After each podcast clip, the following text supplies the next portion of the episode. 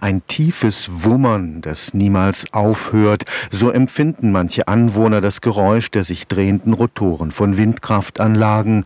Einige berichten über Schlaflosigkeit, andere sogar über Herzrasen als Folge des kaum hörbaren sogenannten Infraschalls der Rotoren. Ist das nur Einbildung oder gibt es die Lärmbelästigung durch Windkraftanlagen wirklich?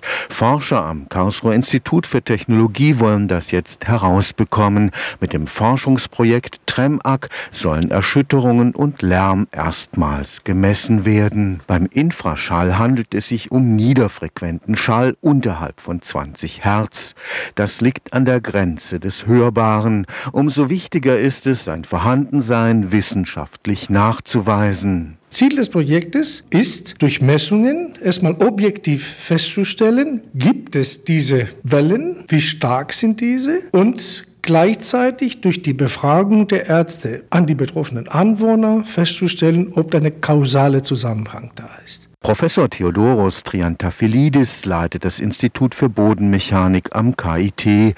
Neben dem über die Luft übertragenen Schall sollen auch mögliche Erschütterungen des Bodens durch die Windkraftanlagen gemessen werden. Man geht direkt an das Fundament der Anlage, man geht in der Nähe der Anlage mit Mikrofonen, Geophonen oder Beschleunigungsaufnehmern. Man misst entlang praktisch des Stranges von der Anlage bis zum Gebäude in verschiedenen Entfernungen, sowohl die akustische Emission wie auch die Erschütterungsemission bis praktisch zum Haus hinein. Dabei ist es gar nicht so einfach, eine Windkraftanlage zu finden, wo diese Messungen durchgeführt werden können. Sie müssen die Genehmigung des Betreibers haben, Sie müssen die Genehmigung des Anlagenherstellers haben, Sie müssen die Genehmigung der Anwohner haben, dass sie im Haus drin gehen und messen. Und Sie können sich vorstellen, dass Sie nicht so leicht diese Genehmigung bekommen, weil einmal der Anlagenbauer möchte seine Daten nicht preisgeben aufgrund der Konkurrenz. Der Betreiber möchte seinen Windpark nicht stören, weil er hat einen Verdienstausfall, weil in dem Moment, wo wir messen, müssen vielleicht die anderen Anlagen gestoppt werden, nur eine funktionieren, damit man die Interaktion nicht drin hat. Und die Anwohner, weil sie vielleicht sich gestört fühlen, wenn sie 24 Stunden bei ihnen im Wohnzimmer gemessen wird, was auch verständlich ist. Die Forscher wollen auch den Mindestabstand von Windkraftanlagen zu Wohnhäusern wissenschaftlich festlegen. Es gibt ja eine bayerische Regel, die sagt einfach, die Nabelhöhe der Anlage, man zählt zehnmal. Das ist die Entfernung, wo praktisch kein Haus da sein sollte. Aber es sind halt Entscheidungen aus dem Bauch aus, nur nicht wissenschaftlichen Beweisen unterlegen. Stefan Fuchs, Karlsruher Institut für Technologie.